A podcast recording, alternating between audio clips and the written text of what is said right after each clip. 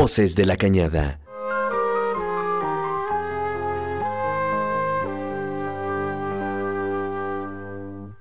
El diálogo de la División de Ciencias Sociales y Humanidades del Campus Guanajuato. Voces. Por donde fluyen las investigaciones de la comunidad universitaria. De la Cañada. Para nuestro gran auditorio de radio, Universidad de Guanajuato. Bienvenidos Voces a de la Voces de la Cañada. Voces de la Cañada. Comenzamos. Buenas tardes, estimados radioescuchas. Hoy está conmigo eh, mi compañero de radio, mi- el doctor Miguel Hernández. ¿Qué tal, Ángeles? Buenas tardes a todas y a todos. Muchas gracias. Y presento, ¿verdad?, a Mario Vargas, que ahora va a estar acompañándonos en la operación técnica y producción de este su programa Voces de la Cañada. Un programa dedicado a la divulgación de la División de Ciencias Sociales y Humanidades de la Universidad de Guanajuato. Bueno, pues tenemos aquí a un invitado de lujo, doctor José Luis Lara Valdés. ¿Cómo está, doctor? Muy bien, muy buenas tardes desde las Cañadas de Guanajuato. Así es. Bueno, pues el doctor Lara, acuérdense que es, bueno, ya hemos tenido el honor de tenerlo aquí en el, en el programa hace ya bastante tiempo, pero es licenciado en Historia por la misma institución y, bueno, eh, tiene una maestría en Estudios Mesoamericanos por la UNAM y un doctorado en Artes por la Universidad de Guanajuato, además de un doctorado en Educación por la Universidad Pedagógica Nacional. Así es que el tema que vamos a tratar es la presencia de los jesuitas en Guanajuato. ¿Quién mejor, verdad, que, que el doctor Lara para platicarnos sobre este asunto, ya que él también está dedicado al rescate y puesta en, valo- eh, en valor del patrimonio. Por eso es que esta charla eh, va a estar muy interesante. Muchas gracias, doctor. Pues empezamos ahora con, con el tema. Eh, nos gustaría platicar un poquito acerca de, eh, bueno, en Guanajuato la presencia jesuita es muy importante. Todos pasamos por el centro y vemos ¿verdad? el templo de la compañía, pero eh, nos gustaría empezar con un poquito el contexto. ¿Quiénes son los jesuitas, verdad? Como historiador y historiador de esta ciudad, que crecí, nací pues, y escuché hablar a la gente mientras crecía y me llevaban a la iglesia de la compañía a las grandes funciones de Semana Santa. Eh, me llamaba la atención que le seguimos diciendo iglesia de la compañía a ese gran edificio de segunda mitad del siglo XVIII, muy estudiado afortunadamente con varias publicaciones de especialistas sobre el barroco. El fin del barroco en la Nueva España está caracterizado por ese gran edificio, pero los religiosos, mientras yo crecía y siguen siendo los mismos, no son jesuitas, son felipenses. Y yo veía que en los eh, avisos eh, se ponía eh, Oratorio de San Felipe Neri. Eh, y entre paréntesis, Templo de la Compañía. Ya en las eh, búsquedas de conocimiento histórico, documentado, preguntando, eh, también escuchando interrogantes, ¿y por qué le dicen en Guanajuato Templo de la Compañía? Sí, los echaron de ahí desde 1767 y para más no volver. ¿Por qué la gente le sigue diciendo la compañía? Y ahí era donde me venía el recuerdo de eh, mi familia que acudía a las celebraciones de Semana Santa. ¿Por qué a ese templo? Ya ahora suceden en otros eh, lugares de la ciudad, eh, alrededor de la ciudad, pero cuando yo crecí, pues hará cosa de unos 60 años, no había Semana Santa, Semana Mayor, mayor celebración, sino ahí en la compañía. Y era lo que la gente decía, vamos a la compañía. Se- por ahí entonces quedó, algo. ¿no? Este, Se, se quedó, ¿no? Se Este- quedó. ese nombre. Efectivamente se quedó el nombre para la población.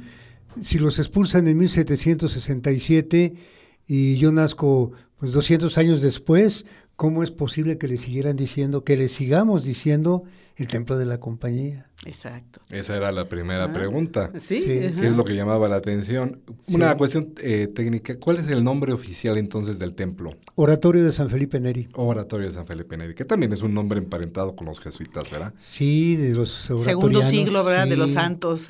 Sí, Sí. los oratorianos de San Miguel finalmente logran que se les eh, deje utilizar las instalaciones que les, les incautó el rey de España en toda América española, colegios, conventos, iglesias, haciendas, cualquier propiedad que estaba a nombre de la Compañía de Jesús, el rey dispuso de eso y entregó a los oratorianos, al menos aquí en el estado de Guanajuato, eh, entregó a los oratorianos las eh, propiedades que tuvieron los jesuitas. Así que bueno, pues eh, ahí seguimos todavía conservando una especie de, de identidad que me anticipo, ¿eh? porque no me gustan algunas preguntas de que ustedes en Guanajuato son muy mochos y, Ah, es no. por la compañía de Jesús que luchaba contra los protestantes y cosas de esas. Sí. No, no, pues, aquí no hubo jesuitas desde hace 200 años. Exacto. O a Pero lo los mejor de viaje, pero pues ya no establecidos. ¿verdad? Podríamos volver a la pregunta de Ángeles. Eh, así en breve, ¿verdad? Para que el público tenga más contexto. ¿Qué, eh, qué se puede decir de esta, esta orden jesuita, la Compañía de Jesús, fundada por San Ignacio de Loyola, pero cuyo trabajo como que en la época virreinal, tú nos corregirás, estaba muy enfocado a la educación de las élites y del pueblo, entre otras cosas, ¿verdad? En general, ¿cómo podemos reseñar cuál era el carisma o la actividad de esta eh, orden jesuita? Sí, claro, en, en actividades que hemos realizado, mm, colegiados de, de historia, eh, de otras universidades y de aquí mismo, de la ciudad de Guanajuato, el Colegio de Historiadores de Guanajuato, hemos organizado reuniones para poner esto en reflexión. Eh, bueno, resulta que las tres órdenes que nos llegan a la región, los agustinos, eh, son los más notables en, en, en la enseñanza, eh, porque eh, traen la gran tradición de traducir los libros antiguos a, lo que se iba requiriendo eh, durante el Renacimiento en Europa y después acá en, en América, en Perú, en, en Nueva España, los libros antiguos que se requieren traducidos al español llegan con los agustinos y son la orden del libro, incluso así se, se les identifica, pero están dedicados a, a cierta clase pudiente. Sí. Los franciscanos, al contrario, se dedican a todo el sector, eh, pues menos eh, favorecido, decimos ahora, por haber aprendido eh, una escritura, una forma de leer en sus casas. Y los franciscanos recibían en sus iglesias y les enseñaban las primeras letras a los niños de cualquier eh, familia, fueran de naturales, fueran de mestizos, de criollos o de, o de otras eh, agrupaciones que llegaron. Y la tercera orden, la que más tardíamente ingresa a la Nueva España, a la Compañía de Jesús, eh, sin embargo va a tener mayor presencia porque ellos prefieren, solicitan ir a predicar a lugares donde no estaban los agustinos y no estaban los franciscanos, con todo y que si pensamos en, nuestro territorio, Palmar de Vega o, San Pedro de los Pozos, eh, comenzó a ser eh, colonizado por, eh, por franciscanos, pero no se quedaron, debido a la presencia de estos pues terribles mm, descendientes de la nación originaria, Esar hoy en día, que, no se dieron, no se dieron, hicieron la guerra, duraron más de 50 años peleando y lograron que autoridades virreinales aceptaran que eh, tenían derecho de vivir ahí donde, donde vivían ellos. Y a lo mejor ahora que lo menciono así, quizás fue por eso que los jesuitas pueden llegar ahí, a San Luis de la Paz, a establecerse, porque convienen con los llamados chichimecas un tratado de paz. Creo que por ahí va un poco la, la, el principio de la explicación. ¿Cuál fue el éxito, cuál fue el mérito de, de estos religiosos que tenían una manera de convivir mejor con, con la población? Iban a donde ellos estaban, vivían con ellos, eh, aunque aquí no hubo una casa, convento o colegio, quiero decir aquí en la ciudad de Guanajuato, hasta 1732. Y sin embargo venían, estuvieron viniendo a hacer sus, sus misiones de San Ignacio, que eran los ejercicios espirituales de la buena muerte, para pues eh, atender una semana a los hombres y otra semana a las mujeres, llorar con ellos, cantar con ellos, enseñarles a, pues a pedir eh, perdón por, todas las atrocidades que, que habían cometido para luego llevarlos a, a, comulgar en reconciliación con el espíritu de la época. Eh, así que era menos violenta, ¿no? Era menos violenta su. Sí, impositiva, era muy permisiva, según eh, se puede leer en, en, las doctrinas. Les daban un, un lugar a el derecho a, a, a, ser tan diferentes como ellos habían sido, o lo eran aún, con sus devociones tan particulares. Pero, y por otro lado, algo que se ha publicado más, eh, tuvieron un espíritu de avanzada para la educación. Fueron muy modernos, ah, no es que hayan sido antidogmáticos, sino, eh, vaya, los agustinos eran muy dogmáticos. El trivium, el quatrivium, eh, los franciscanos pues, dejaban que la gente pensara, pero lo restringían doctrinariamente.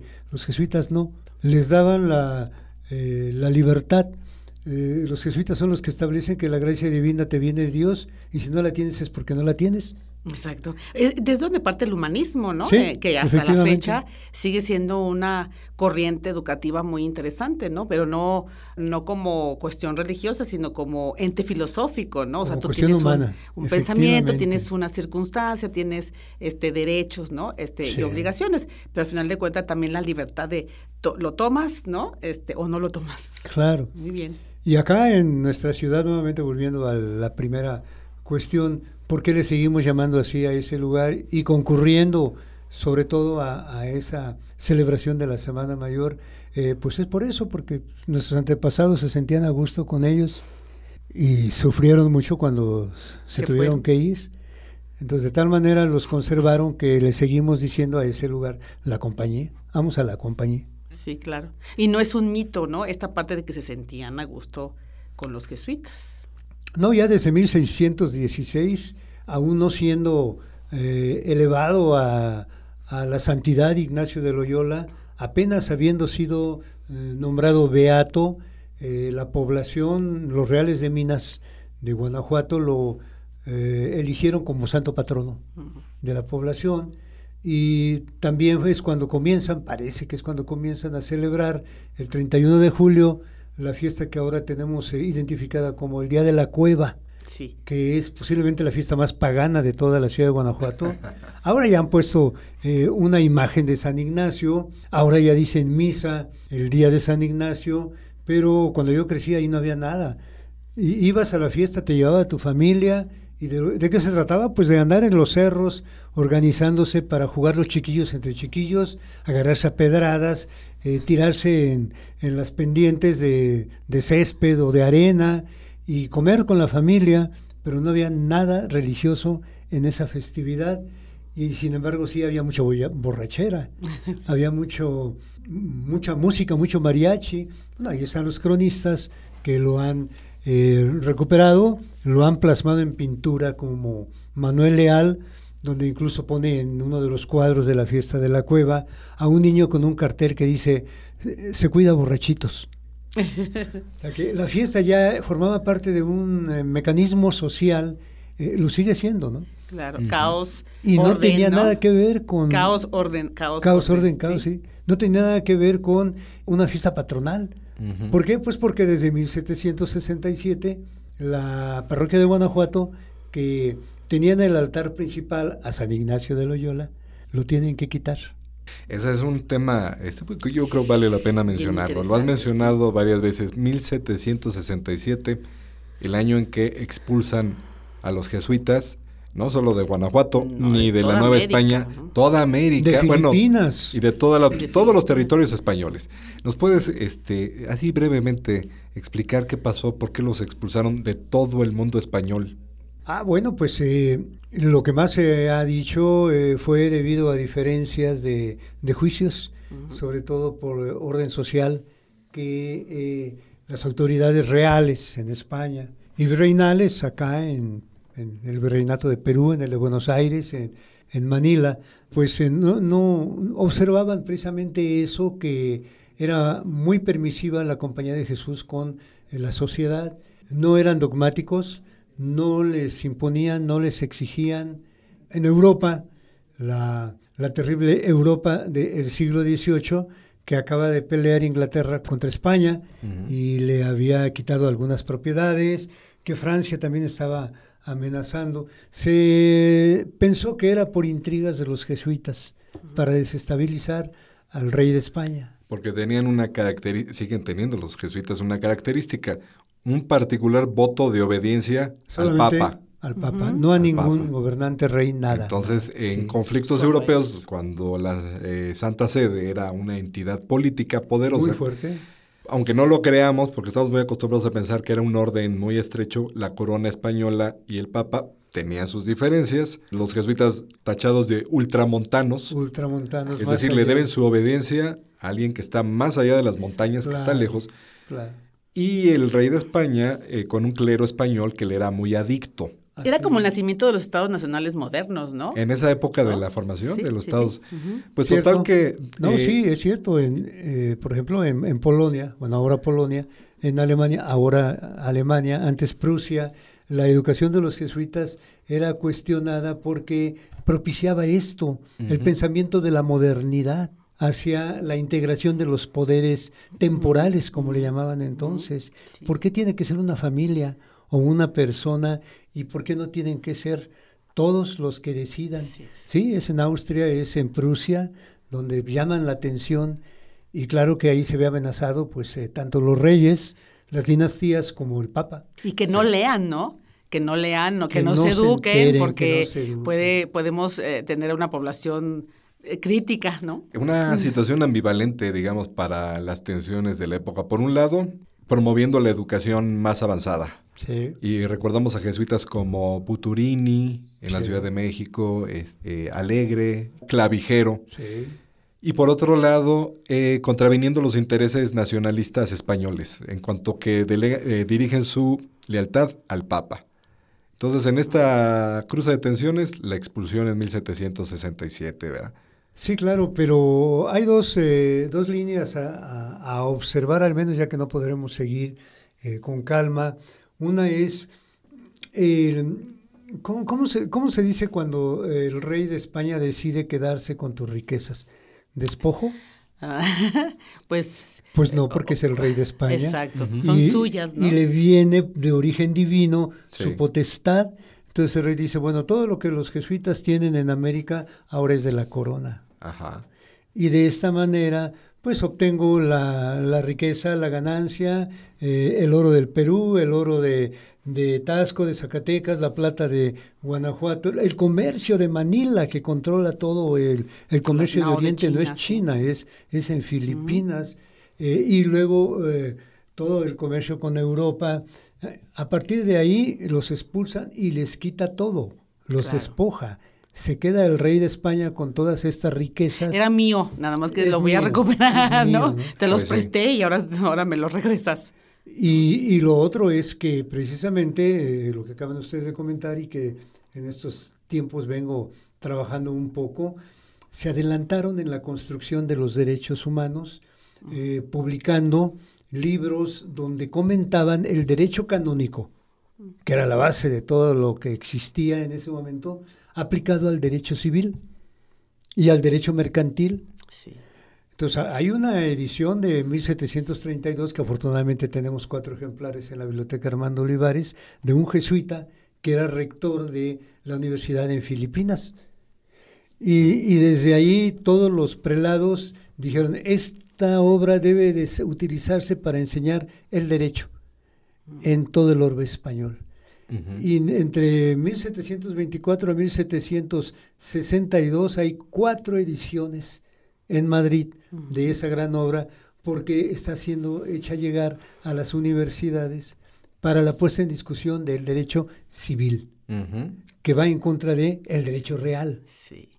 Entonces esa es la otra línea que, que, no podremos seguir ya aquí porque es una plática. será tema de otro programa. y de análisis y de intervención de especialistas. Están invitados todos los especialistas, por supuesto. A que vengan a voces de A, discutir esto. ¿Cómo es que los jesuitas se adelantan con los derechos civiles, con los derechos humanos, pero con base al derecho canónico? Claro.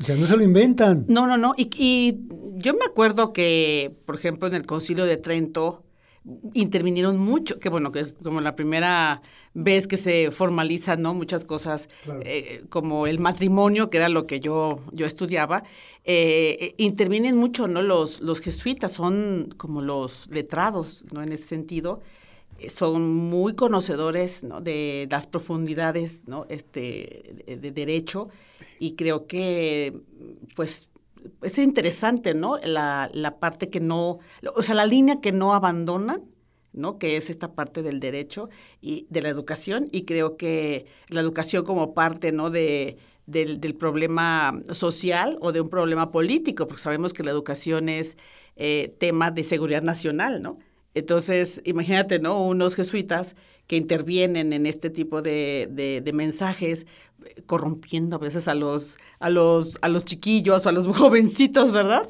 Que no les cobran por educarlos. Exactamente, que no les cobran por educar y que les dan una educación de primera. De un pensamiento muy avanzado, Así es. diríamos ahora con tintes humanistas, de derechos civiles. De derechos civiles. Y de derechos humanos. Claro que son conceptos del siglo XX. Claro. Que comienzan en el siglo XIX incluso las niñas, ¿no? Las niñas debían estudiar. También es otro de los puntos que, está pendiente. ¿De qué manera aquí en la ciudad de Guanajuato las niñas, bueno, en la villa de Santa Fe de Guanajuato, las niñas van a ser convocadas para una escuela amiga para enseñarles a leer y escribir? Y sucede con las hijas del marqués de San Clemente. Claro. Que después por ahí una de ellas aprende a escribir y hace cosas que van a dar un expediente por lo cual nos enteramos que funcionaba. El sistema funcionaba. Los jesuitas llevaban a las niñas a que aprendieran a leer y a pensar lo que escribían. Era una posición de avanzada. Totalmente adversa al status quo de que las niñas únicamente deben de aprender a ser dechados, o sea, estos bordados finísimos y bellísimos. Y pensar solo en matrimonio. Y, pensar solamente en el matrimonio y ya, ¿no? Entonces, bueno, sí, hay, hay mucho que se les puede aprovechar. Eh, aquí en Guanajuato, en la Universidad de Guanajuato, tenemos afortunadamente una buena cantidad de libros que quedaron del el Colegio de la Santísima Trinidad y que pasaron al Colegio de la Purísima Concepción, eh, administrado por los oratorianos de San Miguel, y que se quedaron. Eh, yo espero que se organice algún seminario de, de estudios de investigación sobre la literatura jesuita. No, sería... Hay que platicar con el director de la biblioteca Armando Olivares. Sería excelente. Un tema muy interesante y abierto a todo público. Sobre esto, para ir terminando con esto de la expulsión, eh, tanto en Guanajuato como en San Luis, Querétaro, en distintas eh, ciudades capitales de intendencia, según tengo entendido, hubo levantamientos sociales eh, en contra de la expulsión. ¿Qué tanto de eso habrá habido acá en Guanajuato Sí, claro, eh, pero antes de, entrar en ese punto, uno de así como que medio de, preámbulo, las instalaciones actuales de la Universidad de Guanajuato que llegan hasta donde ahora es las canchas de las el estacionamiento de las huertas. Así que hace unos añitos. Hace unos añitos eran las canchas donde yo jugaba, era de los, este, ¿cómo se dice? Que no faltaban, eh, todos los días estaba ahí eh, jugando básquetbol. Cuando eran las canchas nos molestó mucho que nos quitaran las canchas para hacer estacionamiento. Ahora es el estacionamiento las huertas. Ya le hicimos propaganda. Ahí estaba el desarrollo de ingeniería hidráulica que los jesuitas eh, establecieron, eh, cooptando eh, las aguas que vienen todavía de la parte superior, el arroyo de Púquero, que nace de un manantial que afortunadamente todavía está ahí dentro de una propiedad. Hicieron una caja de agua eh, y junto a la caja de agua, instalaciones sanitarias, baños para la población. Del lado izquierdo hacia arriba de la calzada de Guadalupe, los mexicanos, y del lado derecho hacia rumbo al Cerro del Meco, los Mazaguas, las dos naciones trasladadas para el trabajo de las minas, recibieron ese beneficio. Ahí está para que te bañes, no te va a costar, y ahí está para que laves tu ropa, señora, los lavaderos y los baños que ellos hicieron ahí en esa parte y junto pegado, donde ahora es la escuela de lenguas, de idiomas, las huertas, donde sembraron, donde cultivaron los árboles frutales, las hortalizas.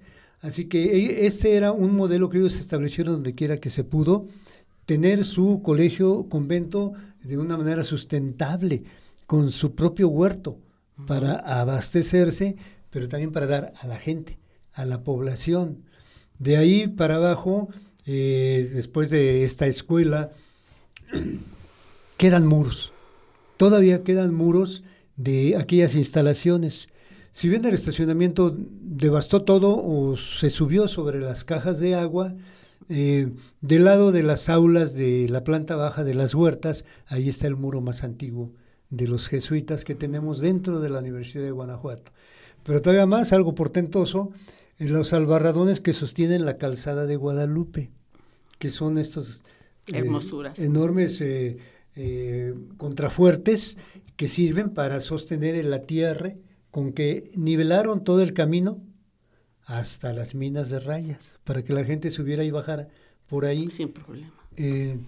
hicieron una intervención porque tenían conocimientos. El rector Rafael Corominas, Rafael Ignacio Corominas, tenía conocimientos de ingeniería y de arquitectura, diseñó todo esto, intervino las rocas que ahí había, logró que se eh, las tronaran hasta que obtuvieron los planos, imagínense ustedes el gran plano de la iglesia junto con el patio hoy llamado ex jesuita. ¿Cuánto mide desde la iglesia hasta donde ahora está el cine?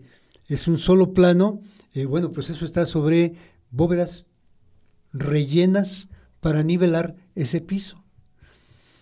ahí hay un portento de tecnología constructiva que solamente se los podemos eh, ubicar a, ellos y que bien, pues bien ha estado que la Universidad de Guanajuato eh, asume un linaje, un origen del Colegio de la Santísima Trinidad. Ahora nos faltan nosotros los estudiosos ir dando detalles, más sustancia de ese patrimonio eh, histórico, cultural, nos falta, nos falta mucho por la puesta en valor de aquella agrupación que por qué de 1732 a 1738 pasan eh, cinco años en que los niños que ellos llaman, aceptan o reciben, aprenden a leer, a escribir con los libros que ellos traen.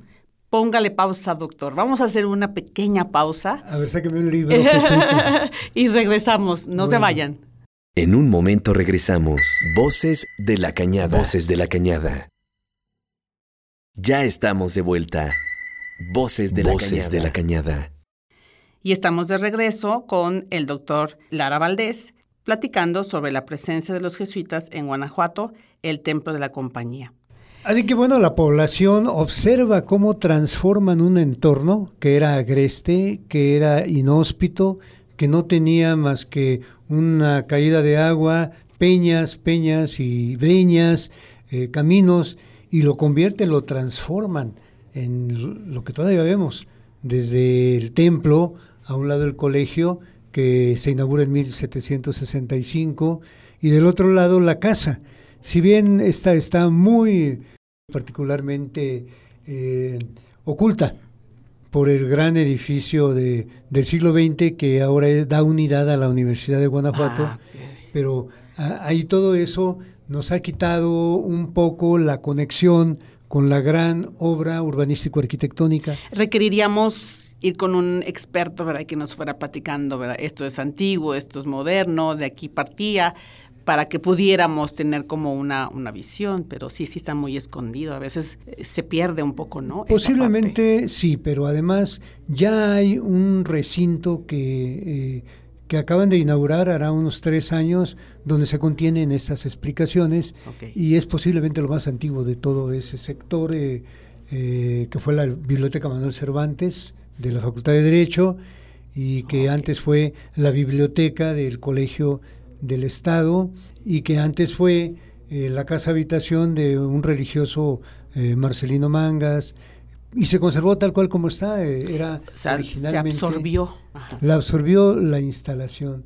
Pero bueno, lo que me quiero referir más es a, a que la población mm, sabe de qué manera estos religiosos jesuitas transformaron el entorno en un espacio de beneficio.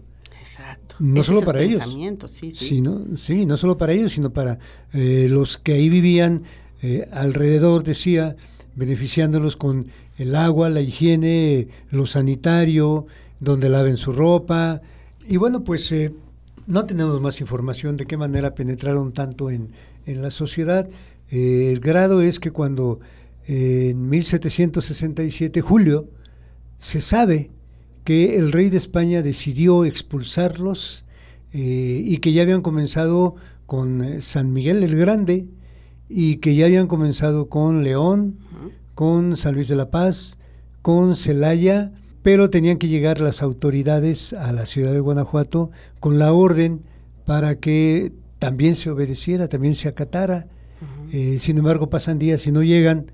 Eh, luego se supo por qué, era una época de mucha lluvia y estas autoridades venían de San Miguel el Grande, había crecido el río, el río Laja, eh, no pudieron pasar, estuvieron ahí varios días esperando pasar. Así que en vez de que llegaran las autoridades a, a dar lugar a la orden de detenerlos para llevárselos, vinieron los eh, habitantes del territorio de los Reales de Minas, se inconformaron, se pusieron de acuerdo y cuando lograron llegar las autoridades les dijeron, no te vamos a dar nada. Y estuvieron tres meses las autoridades afuera de la ciudad, en Marfil, en Valenciana, en San Nicolás. Eh, estuvieron tres meses y no les entregaron a los jesuitas. Hay afortunadamente ya pues eh, compañeros historiadores o tradicionalistas que han eh, averiguado anécdotas, detalles, participantes y lo han publicado. Ya hay varias publicaciones, al menos hay un par de tesis de licenciatura de historia de Patricia Gutiérrez que sigue todo el expediente y, lo comenta, y hay otra de Carlos Guzmán, eh, que también eh, amplía lo que ya Patricia años antes que él había abordado como tema de, tesis, de, historia. Y ya después eh, Isauro Rionda Reguín, añorado cronista de Guanajuato, publica un, pequeño libro exclusivamente sobre la expulsión de los jesuitas en San Luis de la Paz, en Guanajuato.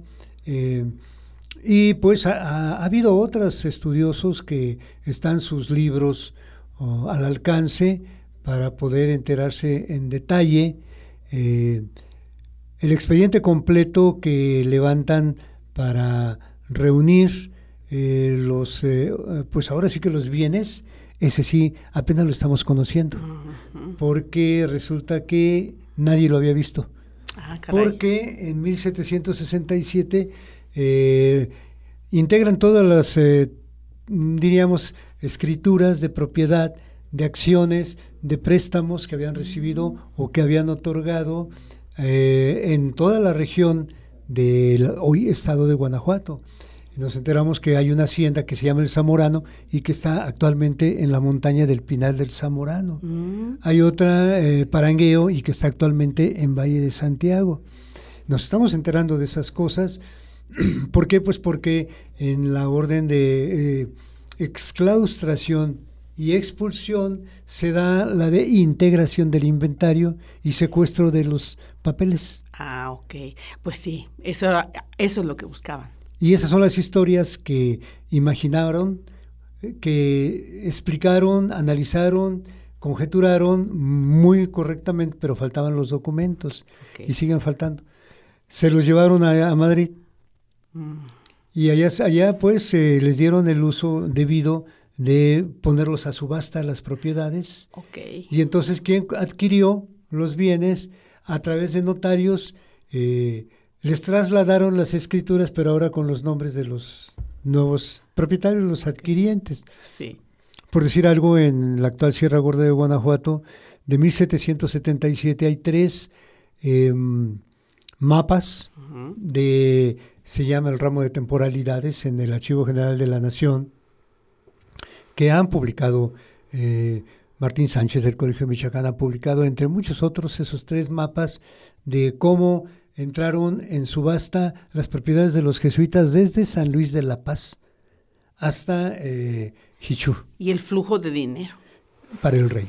Sí, claro. Para el rey y para las autoridades que, que se estaban haciendo cargo de, de todas esas cuestiones. En fin, que eh, esos expedientes que fueron a dar a Madrid en 1768, 69, 70, bueno, España continúa sus conflictos con Francia, con Inglaterra, y mm, llegan las eh, guerras de independencias en América, 1810, eh, así que le pierde interés o pierde derechos, sobre todo cuando se liberan mm, México, mm, Perú, eh, Chile, Argentina, España ya no puede reclamar nada, aunque tenga los títulos de propiedad. Sí, sería una investigación muy fuerte, ¿no? El punto es que en Chile eh, deciden mandar agentes a Madrid para encontrar los documentos que les permitan dirimir sus límites con Argentina y con Perú. Y estos agentes eh, chilenos dan con los expedientes jesuitas y los compran. Y están en Santiago de Chile. Actualmente ah, se llaman eh, jesuitas de América. Y están catalogados como jesuitas de la Nueva España. Un filántropo de Jalisco, me parece, eh, amante de toda su región de Occidente de México, enterado de esto, va y ordena que se microfilmen expedientes de las provincias internas, que es eh, Sinaloa, Sonora, eh, California, Texas, no, Texas no, California, Arizona y las dos Bajas y Alta California, y están actualmente en el Colegio de Sinaloa en microfichas. Ok, bueno, al menos. Al menos he podido consultarlas. En diciembre estuve una semana ahí y es de lo que más me entusiasma ahora poder eh, basarme en la documentación para reconstruir este proceso histórico de identidad social que tenemos todavía la gente de Guanajuato escuchan, ¿verdad? Este queridísimos radioescuchas, cómo el, la labor eh, del historiador aún no se acaba, como creen ah, muchos, como creen muchos que es, porque eh, doctor hemos platicado en esta en este programa precisamente en apoyo también de el estudio de la historia y la gente se da cuenta de todo esto que usted está haciendo en este momento, que es el rescate, ¿no? de la documentación y, y es y es como como un, un eh, investigador criminalístico, ¿verdad? Porque va eh, teniendo pistas, ¿no? Y las va siguiendo así como migajitas, ¿no? este, como Hansel y Gretel, ¿verdad? Ya va uno por los, por los documentos en este caso. Qué interesante, porque eh, podría dar luz, ¿no? En, en, en México sobre esta parte histórica que se malentiende, se estudia muy a la ligera, ¿no? Este, como muy enciclopedista, pero el, la presencia jesuita es muy interesante, no solamente por la cuestión religiosa, sino por toda la mentalidad que han estado o que estuvieron trabajando en esa época por estos rumbos. Hay un par de publicaciones recientes eh, que ha hecho eh, una, me parece que es doctora en antropología, vive en León, Olga Adriana Sámano, Sámano, creo, sí. Uno sobre los jesuitas en San Luis de la Paz, un colegio para los jesuitas en San Luis de la Paz, y el otro sobre el colegio de Nuestra Señora de los Dolores en León, donde ella vive, eh, y están basados a estos micro, microfichas que te comento, que les comento, que existen en Culiacán, en el Colegio de Sinaloa. Eh, pero bueno, pues si quieren vamos hasta Santiago de Chile y veríamos los originales que allá quedaron, que allá llegaron. Sí, sí, eh, podría ser un buen paseo. ¿Quién se apunta, verdad? acepto que me bequen. Exacto. Pero por lo menos un mes y no, no, no valdría Ya ven, para eso queremos ver a los patrocinadores de la radio. Muy bien, pues eh, a final de cuentas es un apoyo para la investigación, ¿no? Para saber más. Exactamente. lo que creemos que ya sabemos, pero encontraremos, sobre todo en esos tiempos de de puesta en valor de los derechos humanos y civiles. ¿Cuándo fue que nos perdimos? Ahí está precisamente la cantera. ¿Cuándo fue que nos todos perdimos? Todos los estudios que los jesuitas nos cancelaron de seguirlos conociendo, poniendo en discusión.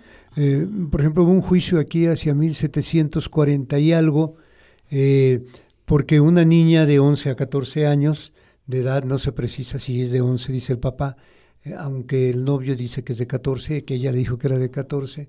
Ella le escribe unas eh, apasionadísimas cartas de amor con versos eh, y le promete roman esponsales.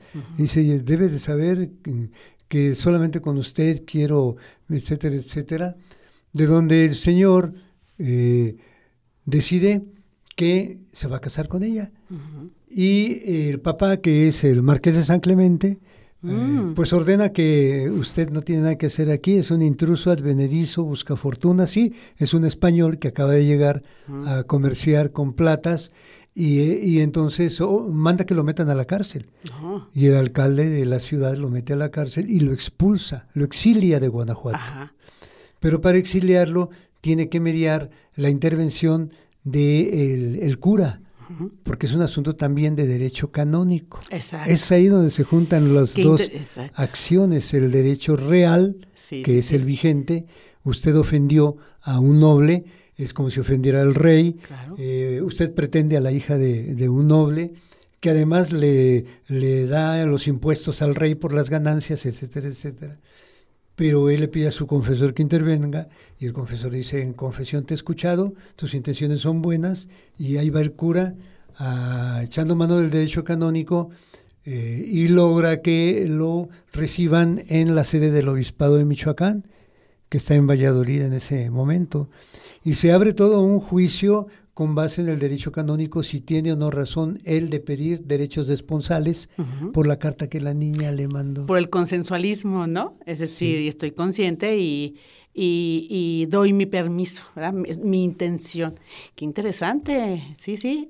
Y lo, Es- que- lo que me ha faltado ver es, debieron de haber llamado a un doctor en derecho canónico que no pudo haber sido otro sino un jesuita. Exacto. ¿Y cuál fue su parecer, su opinión eh, en el Real de Minas de Santa Fe de Guanajuato de 1740?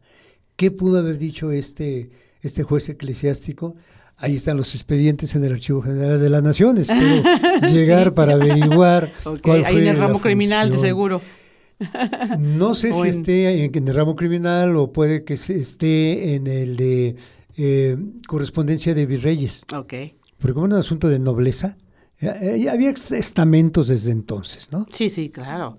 Ellos todo lo registraban, ¿no? Sí, sí. Es decir, el, el, el escribano, este, todo prácticamente lo Todo escribía, está, ¿no? sí. todo está por escrito. Y creo que también eso lo, lo heredamos un poquito, ¿no? A- hasta la fecha, que, bueno, los juicios orales, ¿no? Son, son muy novedosos y tiene poco realmente de haber in- iniciado, pero antes todo era por escrito. Solamente era oral. Afortunadamente. Solamente era oral porque no toda la gente sabía escribir. Exacto.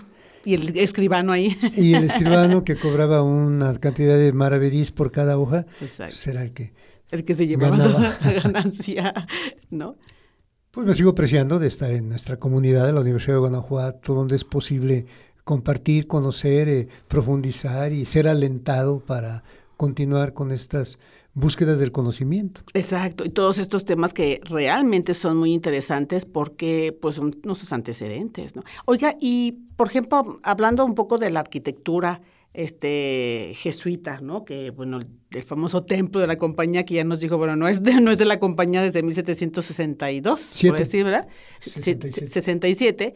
Eh, había, había algo, bueno, conocemos todos que la arquitectura eh, tenía mucho que ver con la evangelización, ¿no? Es decir, había un, algo muy relacionado entre te, te educo también a través de las paredes, las pinturas, ¿no? Y la iconografía. ¿Hay algo que se ha, a- a- a- se ha estudiado algo a- acerca de eso?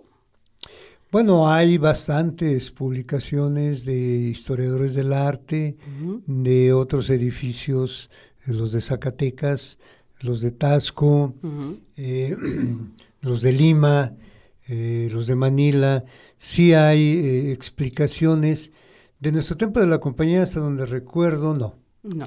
Sí hay descripciones de lo que se ve o de lo que el, el, diríamos, el arquitecto, que son quienes más se han dedicado a esto, eh, ve y describe con términos y conceptos que son contemporáneos a, a él, eh, ya que pues en, en historia del arte se requiere filología, Claro, se por requiere supuesto. un estudio eh, en tiempos de la cultura. Eh, decir barroco no es nada más como usualmente se ve. Eh, hay, hay distintas gradaciones. El, el barroco salomónico, el barroco estípite, el barroco o churrigueresco. Eh, y este edificio, eh, la compañía de- en Guanajuato, eh, pues de barroco únicamente conserva la planta, esas tres naves, con esa distribución espacial que culmina en bóvedas de lunetos para darle más solidez y una, ventilación permanente, por eso es tan alta. Y el lienzo de la fachada, que ese sí es totalmente de la geografía jesuítica.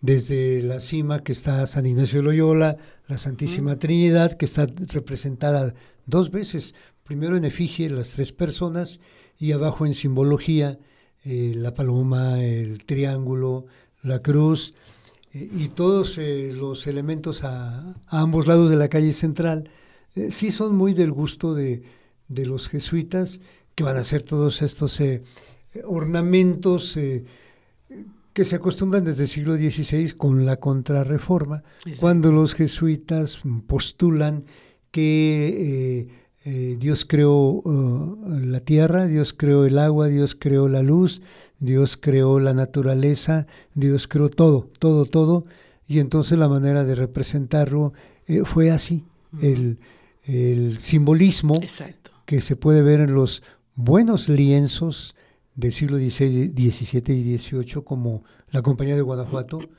eh, jesuita, buenos lienzos en piedra, donde están plasmados como si estallaran las, las olas del mar eh, y que también se convierten en conchas, pero que también se convierten en, vegetación, que se va a repetir en las columnas del interior.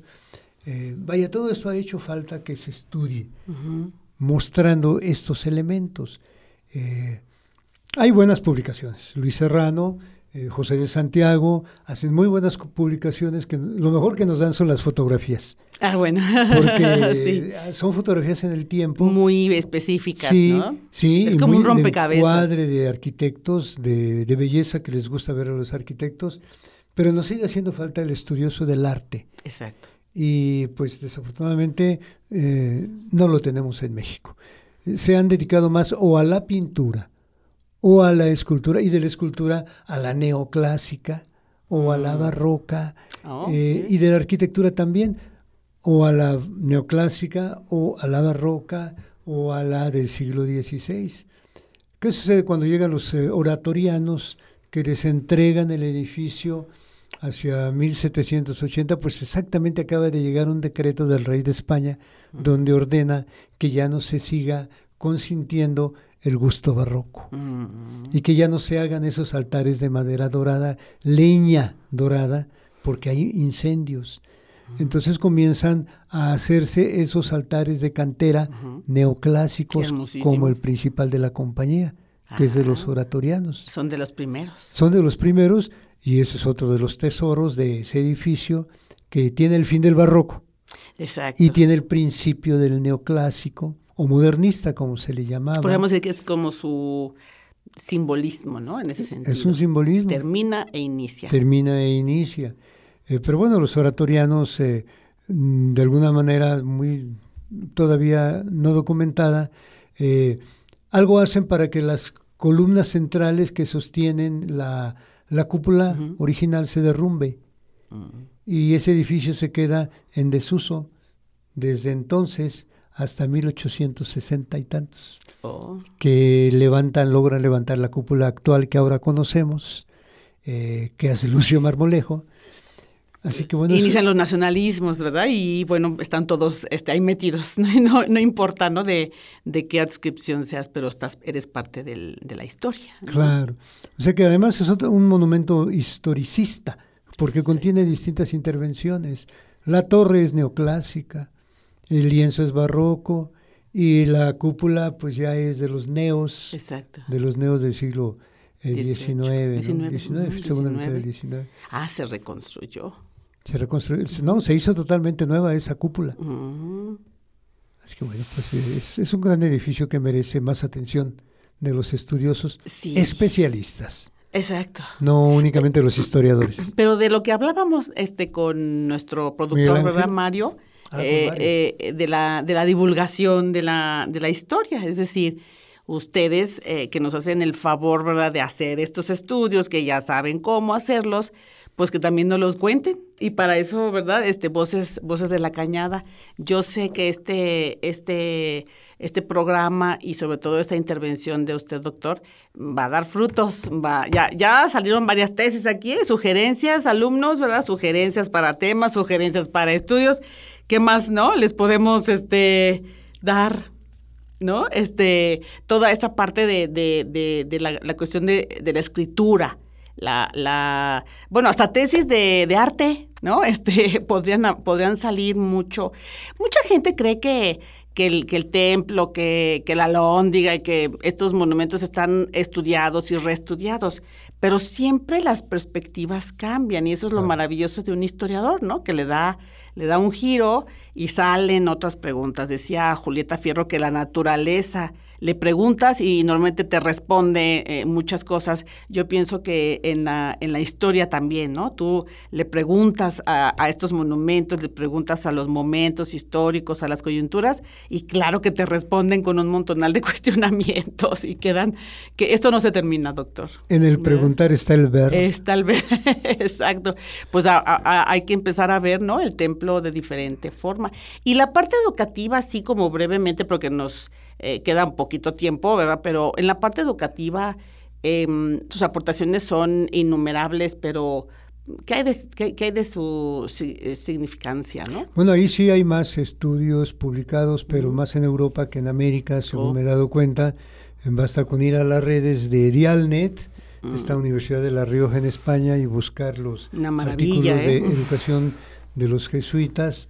Eh, sí, la manera como ellos prefirieron dirigirse a los niños uh -huh. para enseñarles a, a, leer y a escribir, eh, contando y cantando. Contando y cantando. cantando. Y les enseñaron música. Sí. Y no hay más que recordar la, aquellas escenas portentosas de la película La Misión. Oh, claro. La, la, enseñanza musical entre los guaraníes sí. era el método, no nada más allá sí, en las misiones del Paraguay. También aquí en San Luis de la Paz, en la misión de los chichimecas, que ellos eh, tuvieron un colegio y pidieron a los eh, eh, caciques, como dicen las historias, les llevaran a sus hijos para que aprendieran a cantar. Y uh -huh. llevaron de Tepoztlán Uh -huh. la casa jesuita claro. matriz, diríamos. Matriz, sí. eh, llevaron los maestros cantores y coristas. Eh, los cantores eran los que enseñaban eh, a cantar y los coristas eran los que tocaban el órgano. Porque en el siglo XVI no hay piano, hay órgano. Claro. Los que tocaban la guitarra y enseñaban a tocar a los niños, a los jóvenes que querían aprender y les enseñaban a cantar.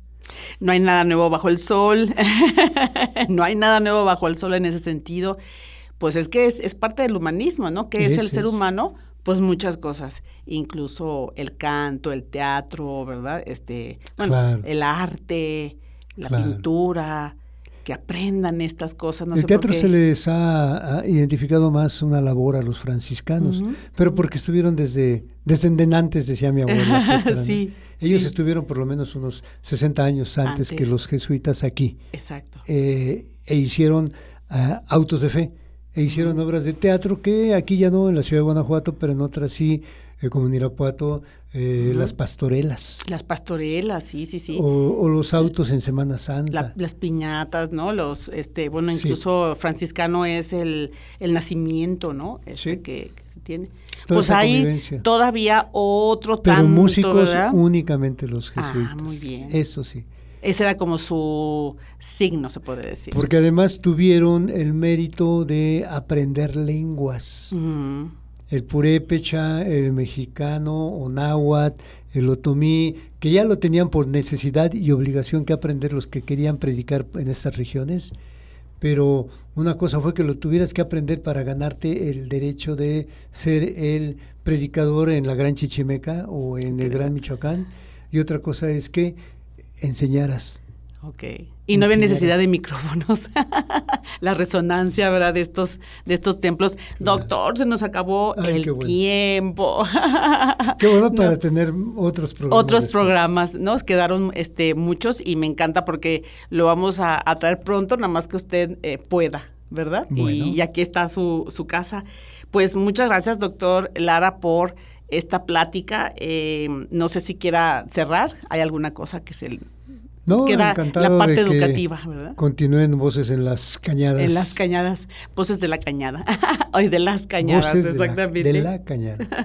bueno, pues, Radio Escuchas, muchísimas gracias. Eh, equipo de producción, Mario, el maestro doctor Miguel, muchas gracias. Y bueno, pues hasta luego y nos vemos la próxima emisión. Gracias por acompañarnos. Voces de la Cañada es un espacio de divulgación de la División de Ciencias Sociales y Humanidades del Campus Guanajuato en coproducción con Radio Universidad de Guanajuato. Hasta la próxima.